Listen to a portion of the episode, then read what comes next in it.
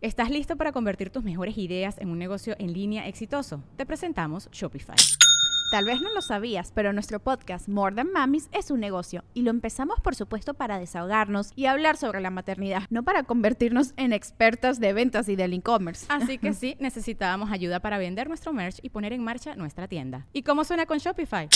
Llegó otra venta. Shopify es la plataforma de comercio que está revolucionando millones de negocios en todo el mundo. Ya seas un emprendedor desde tu casa o desde donde sea, Shopify es la única herramienta que necesitas para iniciar, administrar y hacer crecer tu negocio sin dificultades. Con Shopify puedo gestionar pedidos, envíos y pagos desde cualquier lugar, brindándote toda la información y estadísticas de tus ventas al detalle. Regístrate para un periodo de prueba con tan solo un dólar al mes en shopify.com barra sonoro, todo en minúsculas.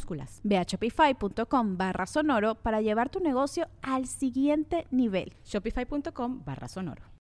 ¿Qué onda fans legendarios? Hoy lunes 16 de marzo se estrena nuestro nuevo podcast llamado El Dolop. Es un podcast donde cada semana yo le voy a contar un suceso histórico americano a José Antonio Badía y les dejamos el primer episodio para que lo chequen. Suscríbanse en sus plataformas favoritas de podcasts como el Dolop y síganos en redes también como el Dolop. Se escribe con doble L, Toyop, pero se pronuncia Dolop. Estás escuchando el Dolop, parte de All Things Comedy Network. Este es un podcast de historia americana en el que cada semana yo, Eduardo Espinosa, le contaré un suceso histórico americano a mi amigo José Antonio Badía que no tiene idea de lo que va a tratar el tema. Ni idea tengo. Ni que tenía que decir esa parte de él. Tampoco. ¿Te fijas cómo, cómo dice amigo la introducción? Sí, gracias. Gracias. Te, te hicieron en el contrato poner eso, ¿eh? Sí, no lo arruines.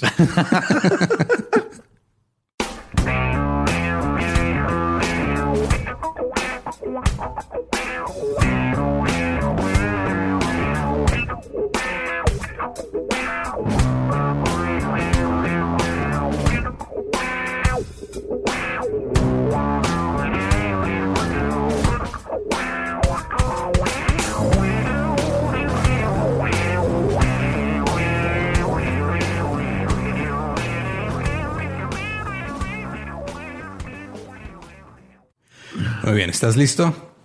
Vámonos, vámonos. Okay.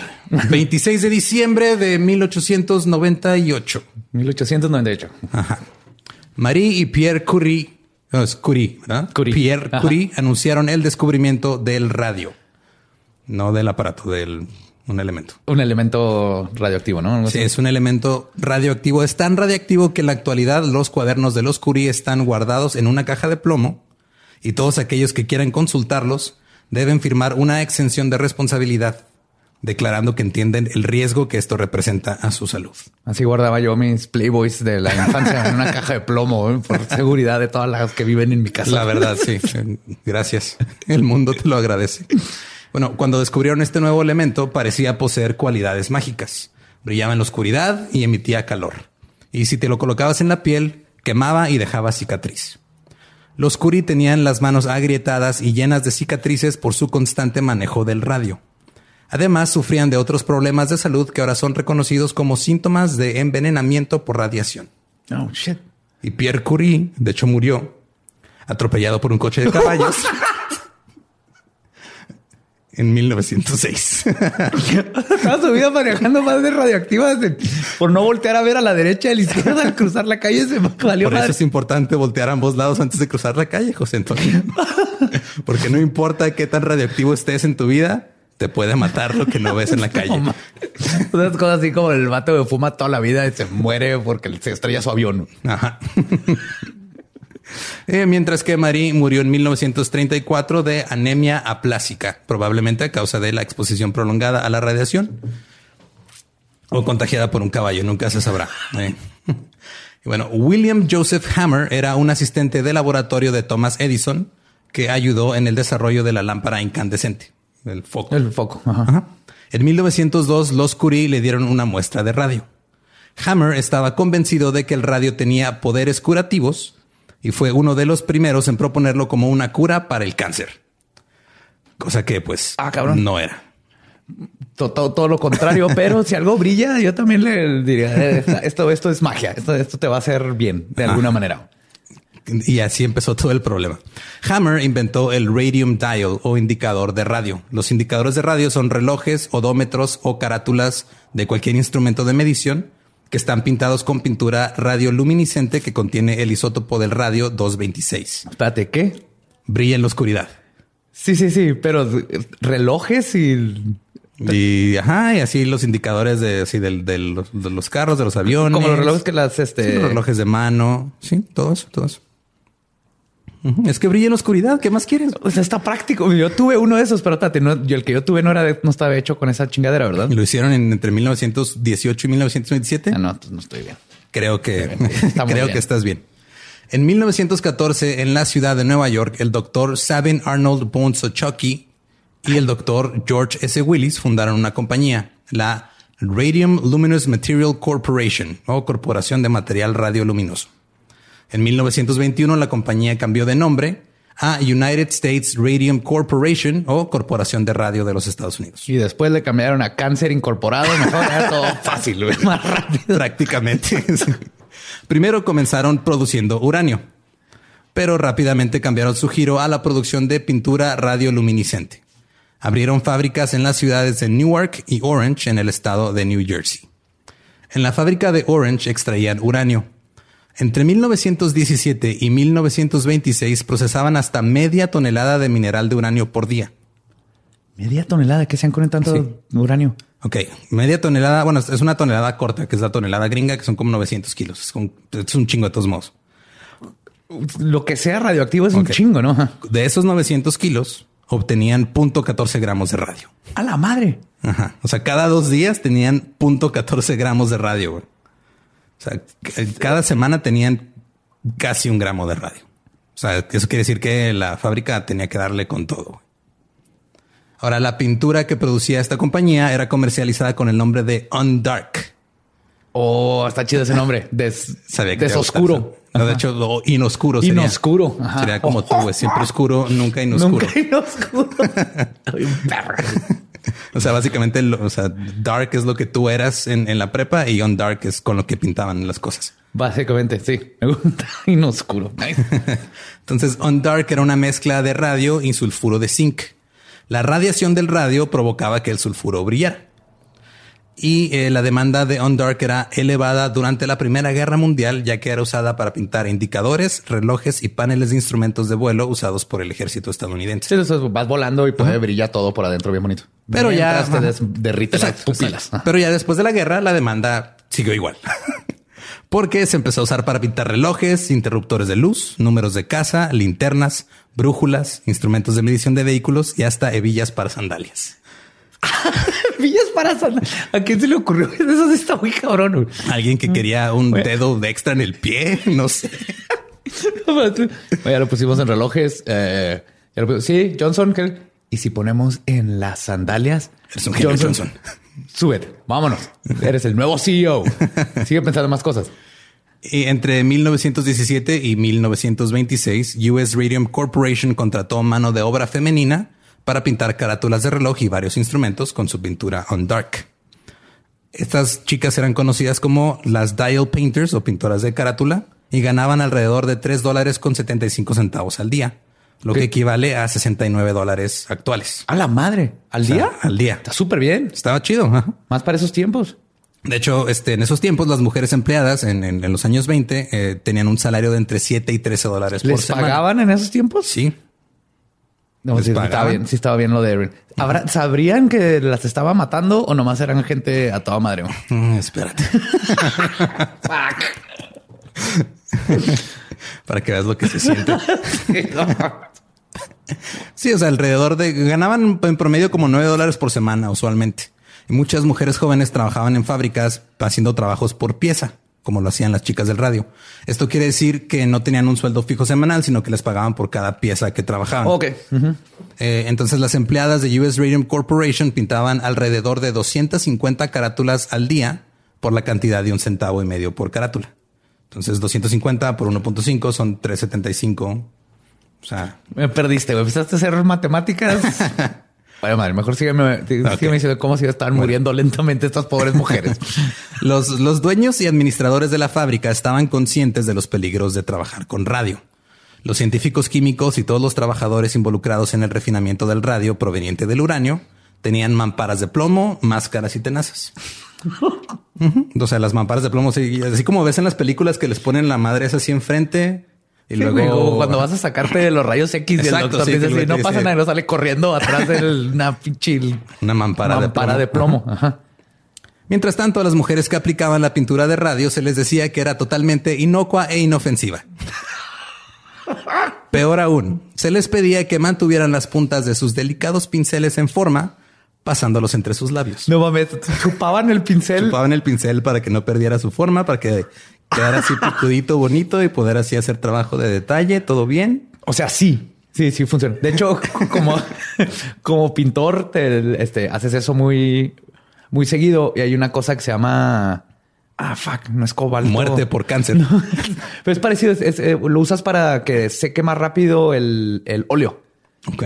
Se llama. Fuck, no me acuerdo. La cosa es que también tiene como un cancerígeno bien cabrón esa madre. Y entonces, como siempre estás con los pinceles y te lo estás metiendo a la boca, puede ser muy malo. Entonces las mujeres hacían esto, se chupaban el pincel a veces cientos de veces al día. Y por diversión se pintaban la cara o los dientes con On Dark para sorprender a familiares y amigos en la noche. Te decir que yo hubiera hecho eso. No. Es que, es una pintura que brilla bien chingón. Obviamente te vas a poner en sombra. sí, güey, no mames, te, dibujas así, este un, un, lingerie bonito para tu esposo, si no te desnudas y lo brilla el, una flecha hacia abajo. Una flecha hacia abajo y los pezones. ¿no? Cunilingus y luego tu cara aquí y la flechita. en esos tiempos había una creencia generalizada de que el radio era un tónico para la salud. Incluso se vendían cremas de belleza que contenían radio. En estos años hubo un apogeo de diferentes preparaciones de radio siendo comercializadas al público como una panacea cura todo. Ajá. Desde dolor crónico, reumatismo, alta presión arterial, hasta anemia, que de hecho es un síntoma de envenenamiento por radiación. Ups. Se estima que entre 1918 y 1928 fueron vendidas al público entre 400 mil y 500 mil botellas de agua enriquecida con radio. ¿Cómo que what? El nombre de la marca estaba bien chingón. Y se llamaba Red Bull. Se llamaba Radithor. Raditor. Y brillaba, sumo. no sé si brillaba, pero estaré bien vergas. Yo voy a una tienda y estoy viendo qué tomar. Hay una madre que está brillando y yo me la tomo. Más se llama Raditor. De hecho, esa es toda la, esa, es toda la, como la estrategia de marketing de Gatorade. Sí, eso es Gatorade. De hecho, esa madre brilla verde o naranja siempre. Entonces, este Raditor también era fabricada en Orange, Nueva Jersey y algunos de sus lemas publicitarios incluían una cura para los muertos vivientes. Ese era uno de sus lemas. Curaba a los zombies. Ajá. Y otro lema era luz de sol perpetua. Perpetual sunshine. Ok, buen marketing team. Desde, desde Johnson que hizo las hebillas para guaraches. Chingón Johnson. Yo sí, güey, ¿cómo, dices que no al revivir muertos vivientes? Es que el, dueño de la compañía y jefe de los laboratorios de Radithor era el doctor William J. A. Bailey, un desertor del colegio de Harvard, que no era doctor en medicina ni en nada. ¿No era doctor? No, no era doctor de nada, güey. Nomás se llamar a sí mismo doctor. Estaba, es que en esos, tiempos estaba, podías ponerte el nombre que tú quisieras y el título. Ajá. Nadie te pregunta. Aparte, creo que los doctores es a las personas que menos le preguntas. Si alguien te dice que es doctor, no lo vas a cuestionar. sí, de hecho, entre los 1800 y hasta mediados de los 1900 era súper común que el doctor nada más era el güey que alguna vez vio a alguien morir y ya así Sí, es el vato que no le daba miedo cortarle el brazo a otra persona. Básicamente. Y por lo general doctores slash barberos slash dentistas. Eran todo al mismo Eran tiempo. Eran todo juntos, sí. En 1932, Evan Byers, un magnate industrial, falleció. Perdón. Eh, se cree que bebió más de 1400 botellas de Radithor. o sea, era un gamer con su Mountain Dew en la compu. Era, era, un, era un güey, era un empresario súper cabrón que tenía un chingo de, de, empresas y todo. Pero o sea, imagínate el güey compra Radithor, se empieza a tomar, se empieza a sentir mal. Y dice, no, ya sé que me falta, me falta más, más para curar mi anemia. Cuando murió había perdido la mayor parte de su mandíbula. Tenía abscesos en el cerebro y se le estaban formando agujeros en el cráneo. Güey, es Red Bull definitivamente. o Monster. Uno de los dos. Es un, Pero es, es, que es un power Red Bull drink. te da alas, no te da abscesos en el cerebro. No te desmadra la mandíbula. Pues bueno, Raditor te desmadra la mandíbula. Muy bien, Johnson. Nuevo eslogan. Su muerte fue directamente atribuida al cáncer por exposición al radio y fue enterrado en un ataúd cubierto de plomo, Oh shit. Con mis Playboys. Que también brillaban de seguro. sí, totalmente. Eh, después de su muerte, el periódico Wall Street Journal publicó el encabezado El agua con radio funcionó bien hasta que se le cayó la mandíbula. Pues no están equivocados. ¿Qué, uno- es- qué los- pasó aquí, doctor? Pues no sé, pero mira, ya se le estaba quitando la gota con el, pero se le cayó la mandíbula y pues se murió. Eh, en Ganas es- unas, En esos tiempos otras. dan enfermedades muy raras. Era, era común que se te cayera la mandíbula de O sea, la en, nada. en esos tiempos creían que para curarte te tenían que desangrar. Sí, tenías que desangrar y tenías que morder una víbora. Aunque este encabezado provocó una disminución de productos con radio siendo vendidos como tónicos para la salud y aumentó los poderes de la Administración de Alimentos y Medicamentos, la FDA, Ajá. no detuvo al fundador de Radithorp de seguir propagando su charlatanería radioactiva. O sea, hasta ahorita no lo detenían. No, es Y que él de hecho, sabía ajá. que era asesina su producto, que mataba gente y seguía. Sí, o sea, era así como antes te vendían el snake oil, así el, el- el aceite de víbora, ahora era radiactiva esa madre. Fuck. Continuó vendiendo varios productos, incluyendo un clip radiactivo para el cinturón. No sé qué hacía. ¿Para cuál cinturón del Para pantalón? ajá, para tu cinturón ¿Cómo del que qué pantalón. hacía? Espinosa, era para que le vaya a tus guaraches. Obviamente, güey. para que combine, come on. Buen punto, sí, buen punto. Por eso nunca me he vestido a la moda. Eh. Y también vendía un dispositivo para hacer tu propia agua con radio en casa. o sea, te vendía la radiación y le echabas en el agua. Supongo, no sé exactamente qué hacía, pero supongo que nomás llegabas así, comprabas tu kit de que era como un filtro que en vez de limpiar el agua la hacía cancerígena. Sea, traía una mina de Samalayuca ahí metida en el. Yo creo, no sé. Ay. Ahora, el radio actúa como el calcio en el cuerpo y es absorbido por los huesos de la misma forma.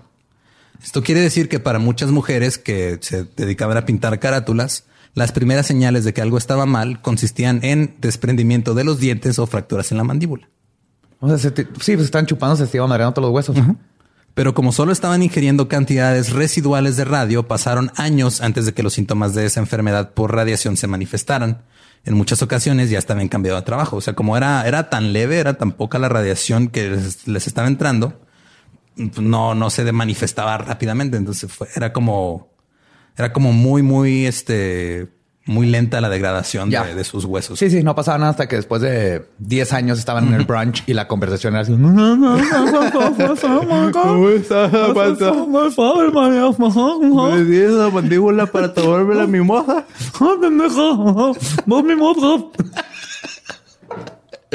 No sabía que cuando se te cae la mandíbula empiezas a hablar como costeño con down. Radio está cabrón. Cuando empleadas actuales y antiguas de la fábrica empezaron a reportar enfermedades misteriosas, la compañía invitó a los expertos en higiene industrial Cecil Drinker, Catherine Drinker y William Castle a visitar la fábrica.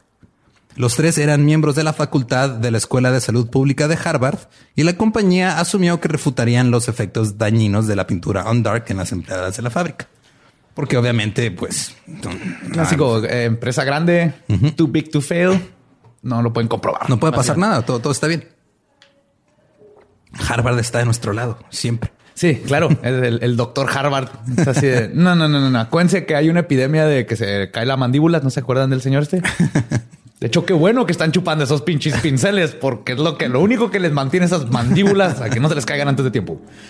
Pero cuando los inspectores observaron a las mujeres pasándose los pinceles entre los labios y se enteraron que se pintaban la cara, las uñas y los dientes por diversión, estaban horrorizados.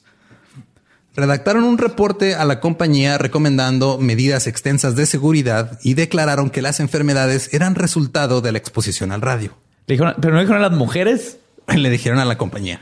Aunque así pintándose los labios. No, veo bien con mi lipstick. Aparte son, son, o sea, son los años 20. ¿Por qué habrían de, dirigirle la palabra a una mujer si no es para corregirla? Pobrecita, no van a entender lo que les están diciendo. Sí. No entienden palabras. Cuando los altos mandos de US Radium Corporation, a quienes empezaré a referirme desde este momento como los culeros, se enteraron que los inspectores tenían la intención de publicar su reporte, los amenazaron con una demanda. ¿Ellos demandar a los inspectores?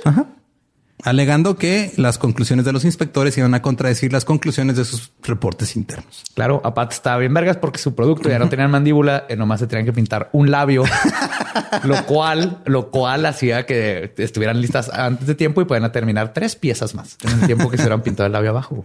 Las Ay, empresas están chingonas. Exacto, sí. es Sí, las corporaciones gigantes es lo que necesitamos, es lo que nos mantiene seguros. Los culeros alteraron el reporte de los inspectores para mostrarse ellos mismos en una luz más positiva y lo enviaron a la Comisión de Trabajo de Nueva Jersey. Cuando los inspectores se enteraron de que una versión alterada de su reporte había sido enviada a autoridades estatales, ignoraron la amenaza de demanda y publicaron su reporte original. Porque, pues, o sea, ética. Porque científicos, ajá, que les interesa. ajá. Porque, porque gente no culera, básicamente. Sí, ¿no? sí, sí, todavía existen en el mundo. Siempre han existido. Me cae bien eso. Esto provocó que la Comisión de Trabajo exigiera que se implementaran las medidas de seguridad, lo que resultó en el cierre de la fábrica en 1926. A la madre, O sea, no puede nomás tienes que no chuparan esas chingaderas. No les podían Ya, dar un casco ajá. de plomo, todo de plomo. Ya no puedo, o sea, ya, entonces, como dice el dicho, no le puedes enseñar trucos nuevos a un perro viejo o algo. No puedes enseñar trucos viejos a un perro sin mandíbula. Aún así, las empleadas de la fábrica no podían presentar demandas por lesiones o accidentes de trabajo. What? Ya que esas leyes aún no eran establecidas. no es cierto.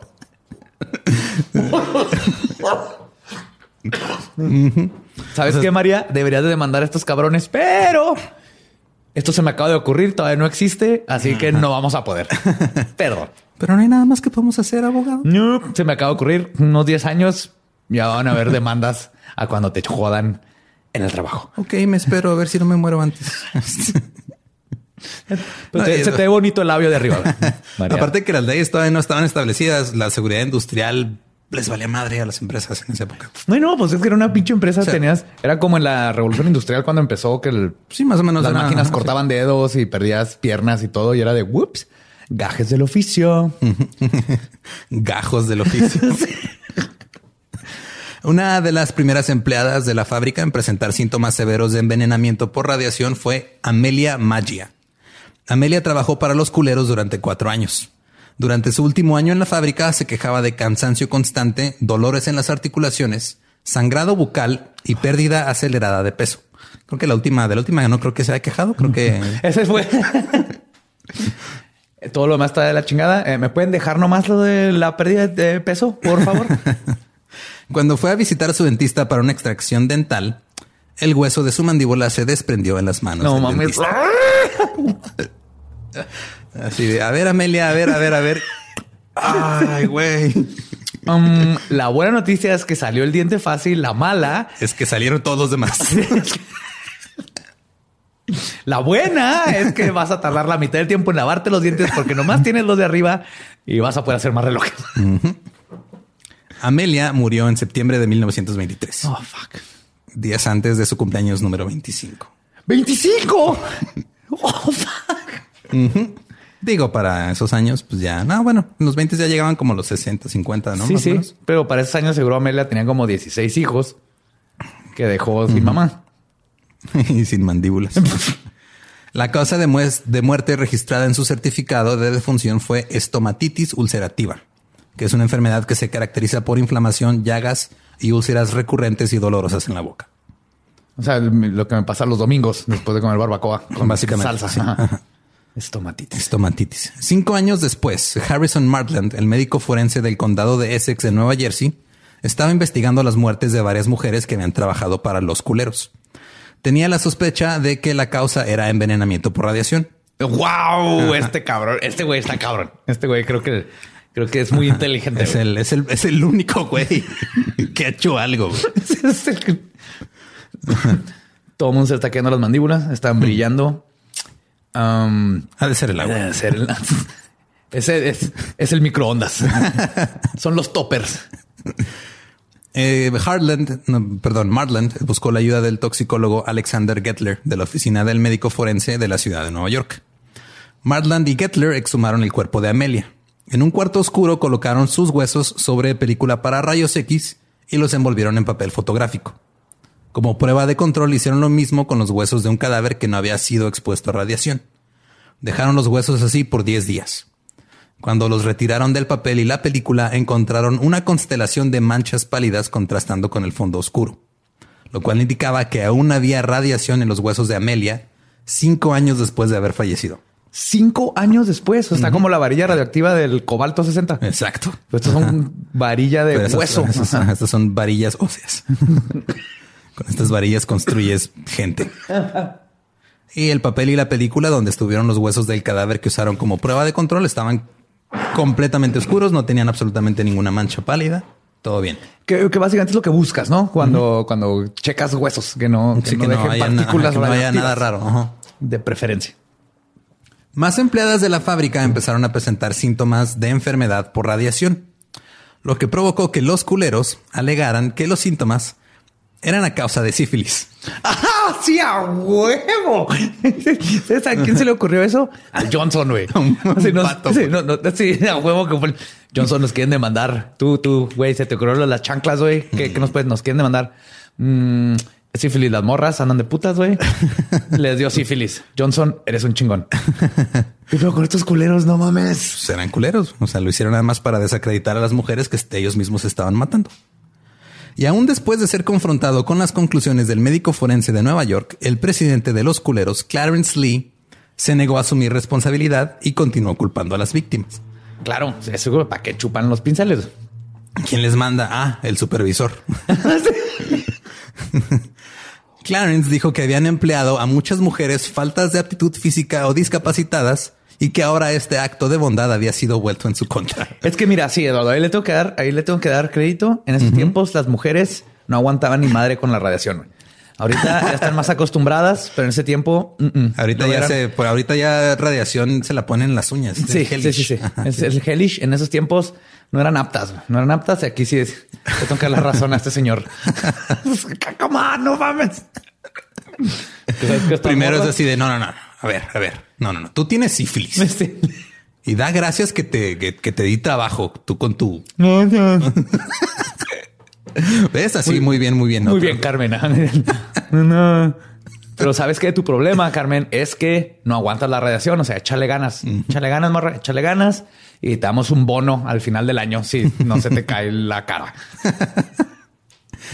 Grace Fryer, una antigua empleada, decidió interponer una demanda. Muy bien, Grace. Frederick Flynn, un especialista de la Universidad de Columbia, ofreció examinarla y la declaró en perfecto estado de salud. Lo cual está raro, ¿no? Asumo que ella era, sí. Ajá, Después se descubrió que Flynn no era un especialista, También era de Harvard. Sino era un toxicólogo en la nómina de los culeros. Claro, sí. Todo esto Como era pueden ver, mi paciente aquí está perfectamente bien. Eh, la falta del ojo izquierdo, eso es normal. El- La tercera pierna es algo congénito. Es algo que se ve en las mujeres quedadas de 21 años Sí, en sí, estas y- épocas. Obviamente el tercer brazo es por sífilis, porque ya ven cómo son las mujeres en estos tiempos, ¿verdad? ¿Verdad que sí, vatos? ¿Verdad que sí? Sí, a huevo, sí. Ya, a huevo. Ay, güey. Todo esto era parte de una campaña coordinada por los culeros para ocultar los impactos en la salud de sus antiguas empleadas. Ellos tenían contactos porque eran contratistas del gobierno en materia de defensa. O sea, les daban pintura para los aviones y todo este pedo. Entonces tenían contactos o eran poderosos. A Grace le tomó dos años encontrar un abogado porque nadie quería involucrarse en la situación. En la situación no, no quiere acercarse a una mujer radioactiva. Creo que las dos. Pero no mames, o sea, es lo mismo que pasa ahorita. Estamos en el...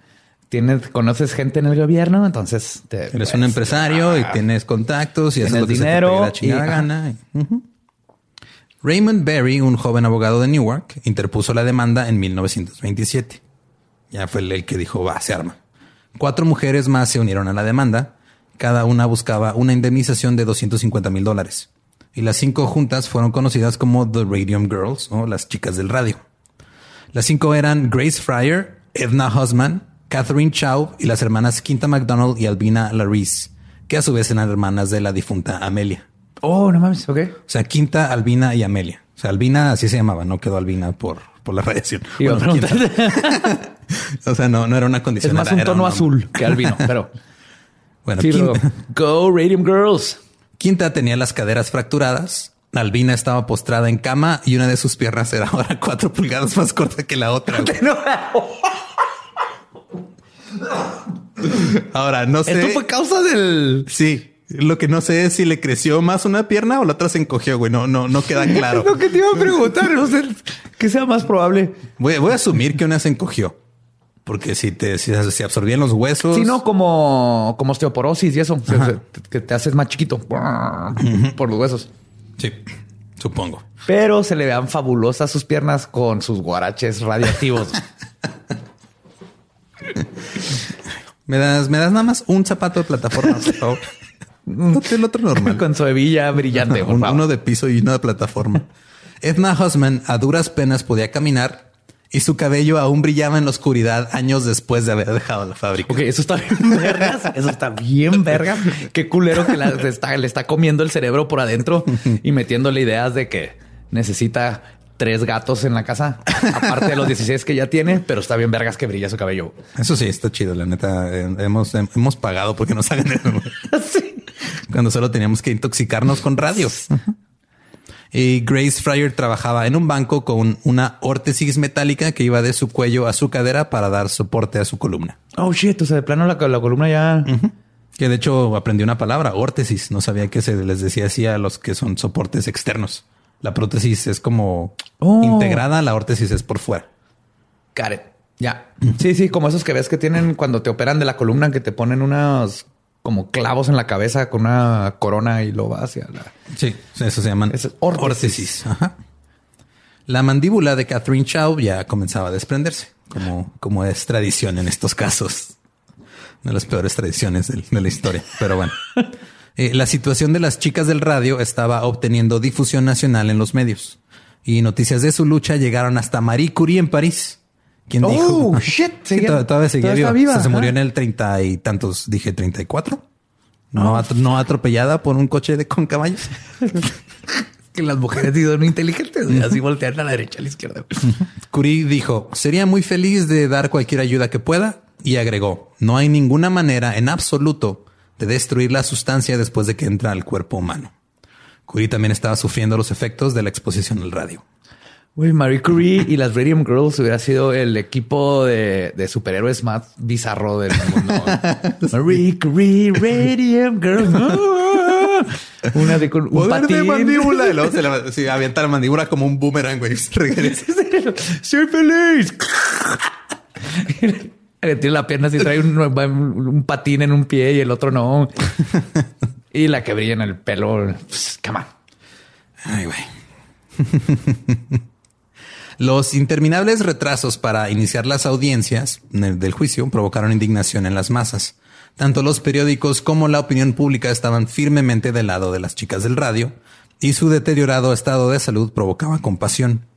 El editor del periódico New York World escribió que los retrasos eran, cito, una condenable tergiversación de la justicia. No hay excusa posible para tal retraso. Las mujeres están muriendo. Si alguna vez un caso exige pronta resolución, es el caso de las cinco mujeres enfermas que están peleando por unos miserables dólares para aliviar sus últimos días en la tierra. Fuck. No, sí, claro. O sea, es que aparte el, lo del dinero es lo de menos. O sea, que ese dinero se lo van a dar. Están condenadas a morir. O sea, o sea, ya-. Hasta nomás por, por, por ser un ser humano con poquita compasión es, sí, tomen esta lana. ya ni la van a disfrutar el dinero. No se trata de dinero. No, o sea, aparte, ¿en, en- en qué se lo van a gastar? Ya no pueden comprar más sandalias de radioactivas. Ay, es que ¿sabes? sacaron un nuevo filtro para agua que le pone radio y lo quiero poner en mi casa. Que es un, un filtro de Instagram que te, te brillen los ojos. güey. Eh, desde los tres años que se había interpuesto la demanda, habían fallecido tres empleadas más de, de los culeros. O sea, en, en el tiempo en el que pusieron la demanda y, y- y llegó a audiencias, Tres más. trece. Trece. Tres empleadas más habían. ¿Sabes que, el- que 13 es mala suerte que se te mueran? Nada en, más una, 13. en una empresa. Ajá, si sí, se mueren 14 o, No o hay pedo. 12, la libraste. Eso es normal. Eso es normal en una empresa que hace esta chingada. Eso es normal. Pero 13, ese es mal augurio. Es mal augurio. Acuérdense. El caso finalmente llegó a la corte en abril de 1928, después de múltiples retrasos y argumentos legales. La prescripción extintiva ya había pasado. En esos tiempos solo se podía interponer una demanda dentro de los primeros dos años de haber sufrido una lesión o accidente de trabajo y el derecho de demandar al empleador aún no había sido puesto a prueba.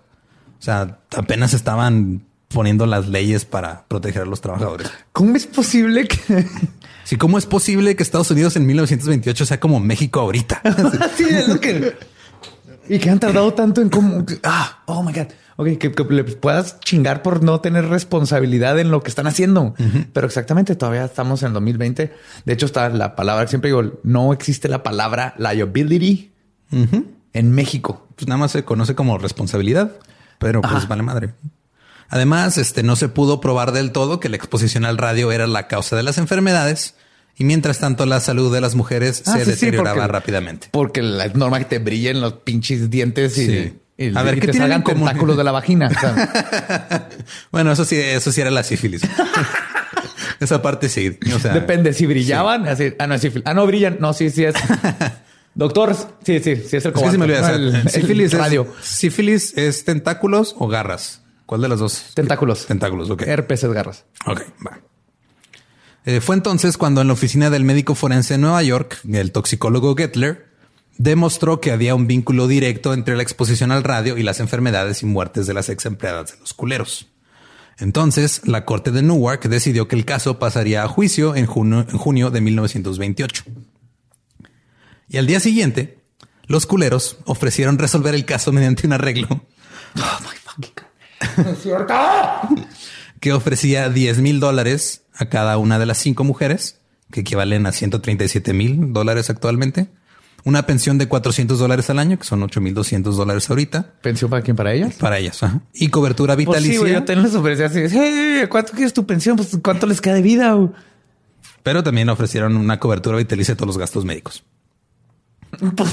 Vitalicio. es- ¿Cuánto le queda? Como dos meses. Ah, vitalicio. Sí. Las cinco accedieron a esta resolución ya que sentían que habían probado su punto ante la poderosa corporación. O sea, básicamente ellos lo que querían era demostrar. Sí. O sea, ella- ellas sentían que el haber hecho que estos güeyes dijeran, ok, vamos a arreglarnos, era que ellos ya estaban aceptando que la habían cagado, que era, era lo mínimo que ellas querían del Sí, caso. exactamente. Porque no les, si les hubieran ofrecido 10 millones, 80 millones, no importa, se van a morir. Están, están ahorita en- de- degradándose físicamente Así es. como personas. Entonces, más bien era que ya dijeron, ok, estos vatos ya aceptaron. Fuck you. Y lo cerraron para siempre y el mundo es hermoso desde ese día. Claro, sí. Todas las chicas del radio fallecieron a causa de sus enfermedades durante la década de los 30. Fuck. O sea, duraron, si mucho, 10 años después de eso. Lo que sí es que eh, las chicas del radio dejaron un gran legado a través de su sufrimiento y su lucha. Su caso estableció el derecho de los empleados individuales a demandar a su empleador por lesiones y accidentes de trabajo. Ok. Tuvimos que hacer Ninja Turtles humanos radioactivos Ajá. Para que a alguien se le ocurriera y se estableciera legalmente, bueno, en Estados Unidos por lo menos, que puedes demandar a tu empleado, Em- Empleador. un empleador. Tu empleado puedes demandar a tu empleador por este, llenarte de, de radiación. Chingaderas y que te da tentáculos de la vagina. Fuck. Eso se tardaron. O sea, eso tuvo que pasar. Tuvieron que morir un chingo de mujeres. De una forma horrenda. Ajá. Lentamente, dolorosamente. Para que dijeran, "Mm, creo que, creo que tal vez este, se nos pasó algo aquí. ¿Qué se nos pasó? Y creo que debemos de poner la, la forma en que si se nos pasa la mano, eh, que nos puedan demandar. Yes. Y bueno, en 1949 el Congreso de Estados Unidos aprobó un proyecto de ley haciendo indemnizables todas las enfermedades y accidentes de trabajo. Este proyecto también extendía el tiempo en el que el empleado podía descubrir una enfermedad y hacer un reclamo. O sea, porque antes eran máximo dos años. Ahora pues, te puedes, a lo mejor te pasó un accidente en, en alguna empresa que te jodió algo en la espalda, no te diste cuenta Y- hasta tiempo después Ajá. que no puedes ah, cargar a tu nieto y, y, pues ya puedes todavía demandar. Y, y eso es gracias a que estas cinco mujeres lucharon hasta que los culeros dijeron, ok, si la cagamos. Ahora, el, tra- el, el caso trajo consigo revisiones y condiciones más estrictas para las fábricas. Y aunque la pintura radioluminiscente siguió siendo utilizada hasta los años 60, Espérate que no. Ya me dio miedo mi reloj, güey. ¿Cómo que hasta los 60? Pero espérate, ¿cómo que te los demandas?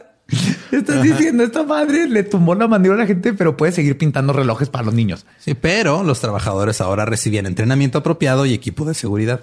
Me vale madre los trabajadores. ¿Qué peor con toda la gente que tenía calcamonías y relojes que brillan en los 60? ¿Sabes? Pues de hecho, en, o sea, te metes tú ahorita tú a eBay y buscas así este radium stuff. ¿Y te pues, venden? Todavía, o sea, es que, o sea, no son este, no son tan dañinas para el, el consumidor, o sea, para el que ya lo tiene ahí. El problema es estar trabajando El problema es estar directamente, trabajando con directamente con ellas. Pero sí, este, o sea, es, es un, es un nivel de radiación muy, muy, muy leve que no te va a chingar. Ya, ya, ya. Es como el botas de cocodrilo, no hay problema. Pero el vato que tiene que matar al cocodrilo a putazos, él está poniéndose en peligro. Ya tus botas ya está muerto, ya no te va a morder. Algo así. Com- completamente acertada tu, analogía. Soy, buenísimo para analogías. Sí, o sea, hay este, hay, yo me he metido a buscar, hay vajillas, este, que brillan, no sé por qué están, este, el cristal. Y es constante, ¿verdad? No es, no es como las calcamonías que tienes que ponerlo en la luz. No. Ese es otro foto. Sí, eso algo. es este, algo que primero absorbe la luz y luego ya como que la va. Y por eso no deja de cómo brillar. se llama el, el material, pero. sí, fotos, no es fotosensible, pero algo, algo así. Ajá. Y este, ahí también así puedes todavía, todavía hay aviones así de la Primera Guerra Mundial que pues, brillan las. O sea, eh, lo, lo que hacía es de que no había, o sea, no, no tenían tableros eléctricos, güey. Pues, nomás lo pintabas así con esa madre y lo podías ver y podías ir a, a bombardear Prusia o no sé qué. Prusia. Mira, estamos aprendiendo historia americana, no europea. Pero entonces, a ver, entonces lo más triste es que el producto en sí está muy chingón y no es malo y ayudó porque No, era- sí, o sea, es- fue el primer como glow in the dark. Ajá. El O sea, no- no problema era la es, empresa este- que le valía verga que sus empleados en el proceso. No, pero o sea, es que lo- no es no es los empleados, porque sus los güeyes que trabajaban en la fábrica que, que refinaba el uranio, ellos estaban protegidos. O sea, el, el pedo es de que ellos no les importaban las mujeres que trabajaban con ellos. Sí, claro, a eso me refiero. O sea, el producto está bueno. Si hubieran nomás les hubieran dado su trajecito de plomo bien bonito, bien chido, hubiera estado padre el producto por mucho tiempo y nadie se tenía que morir. Sí, o sea que ya después el, el producto se volvió innecesario porque ya existen otras maneras de, de obtener resultados similares que son más seguras, como suele pasar con muchos productos durante sus ciclos de vida. Pero si el pedo aquí es de que pues, eran culeros, güey, les valía verga. Y luego esa empresa se convirtió en Apple. No lo dudo. güey.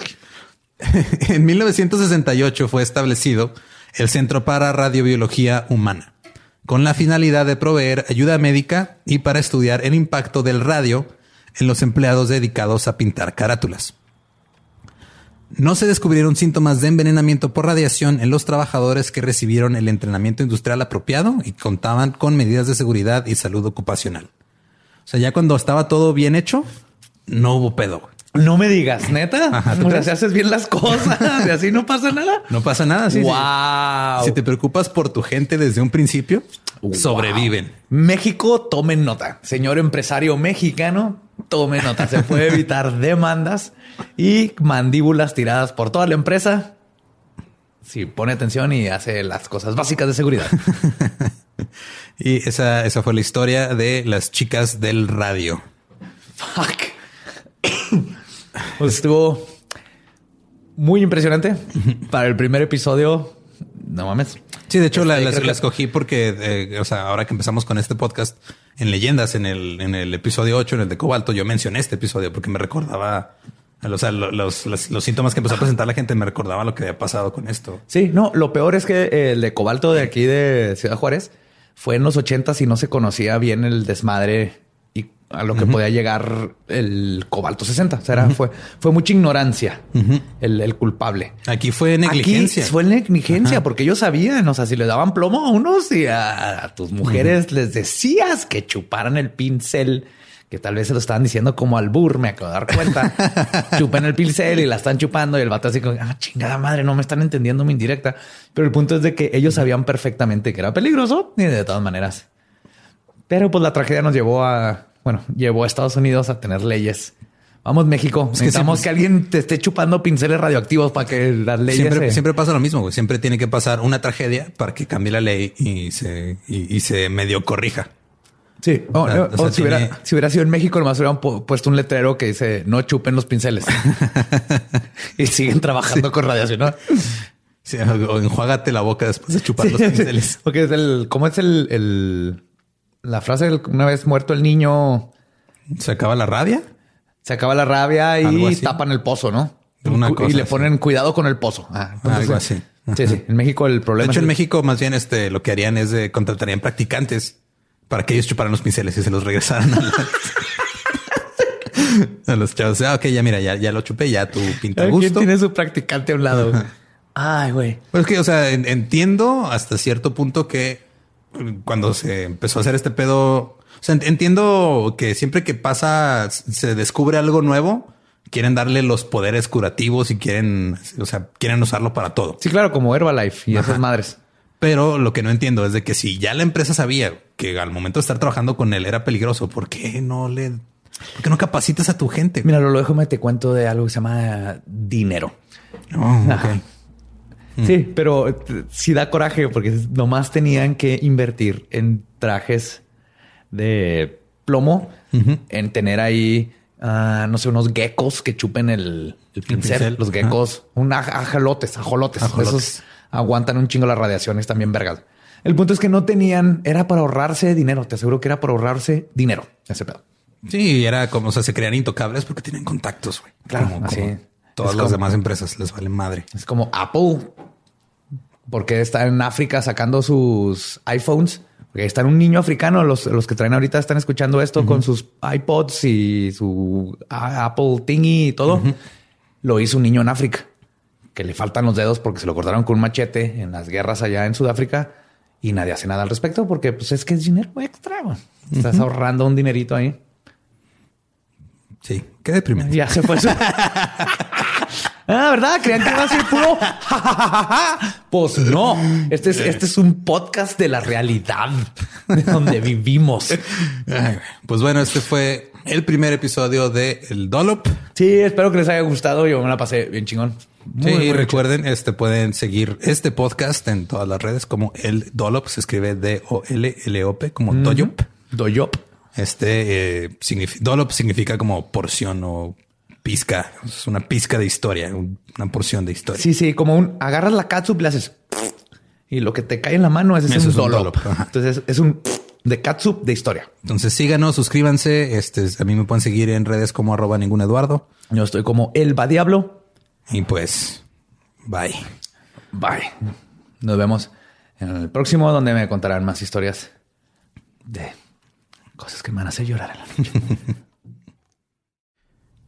Hey, ¿qué tal? Soy Lolo de Leyendas Legendarias y les quiero dejar un pequeño adelanto de nuestro nuevo podcast. Estás escuchando El Dolop, parte de All Things Comedy Network. Este es un podcast de historia americana en el que cada semana yo, Eduardo Espinosa, le contaré un suceso histórico americano a mi amigo José Antonio Badía, que no tiene idea de qué se va a Ok, lo bueno es que, el tema. lo bueno es que nada más te trabas cuando lees, ¿verdad? Sí, sí, sí. No, no cuando voy a decir una línea que he dicho ya como cuatro o cinco veces.